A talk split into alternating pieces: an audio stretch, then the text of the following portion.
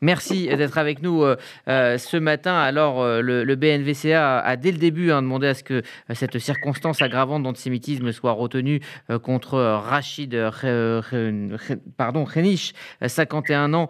et il semblerait que ce soit ces messages postés sur les réseaux sociaux qui ont poussé le procureur de Lyon à élargir l'enquête. Qu'en est-il de ces messages, justement?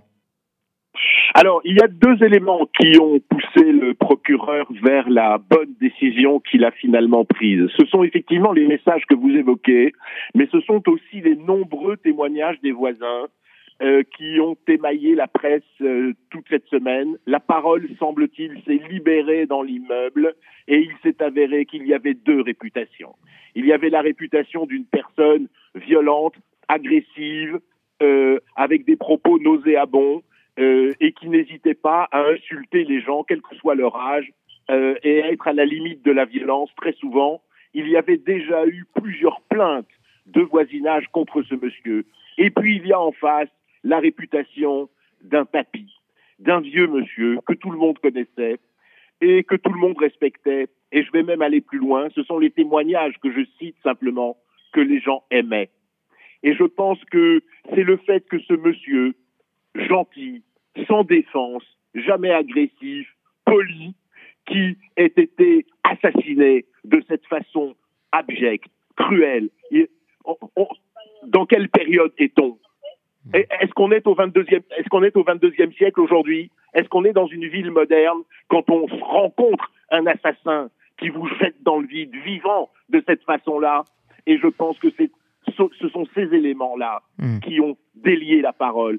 Donc ces gens étaient finalement les témoins silencieux, apeurés. Et je voudrais vous dire, monsieur, et dire à vos spectateurs, auditeurs, que finalement, dans notre triste France d'aujourd'hui, il y a beaucoup de gens qui se sentent condamnés au silence, qui sont condamnés au silence par la peur.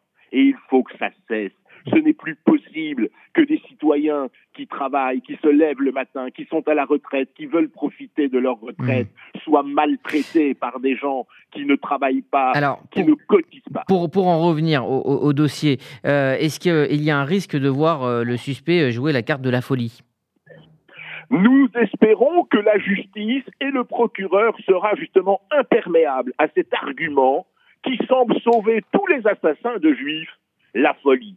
Ce type-là n'a jamais été euh, n'a jamais été qualifié de fou au préalable. Et donc il n'y a pas de raison. Hmm. Il n'y a pas de raison qu'il le devienne aujourd'hui.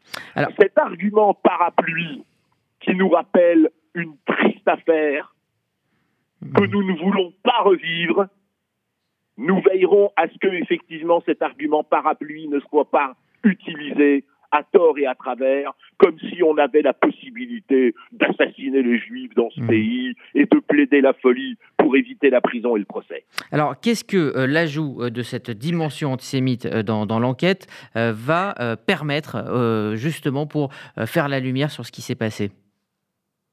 Alors, c'est un facteur aggravant qui permet au procureur, en attente de compléments de preuves, de définir que quelque part, il y a une anticipation.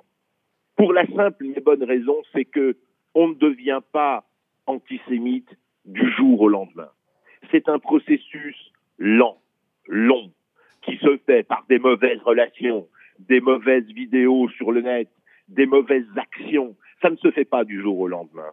Donc, je pense que Monsieur le procureur, en qualifiant euh, le dossier de la sorte,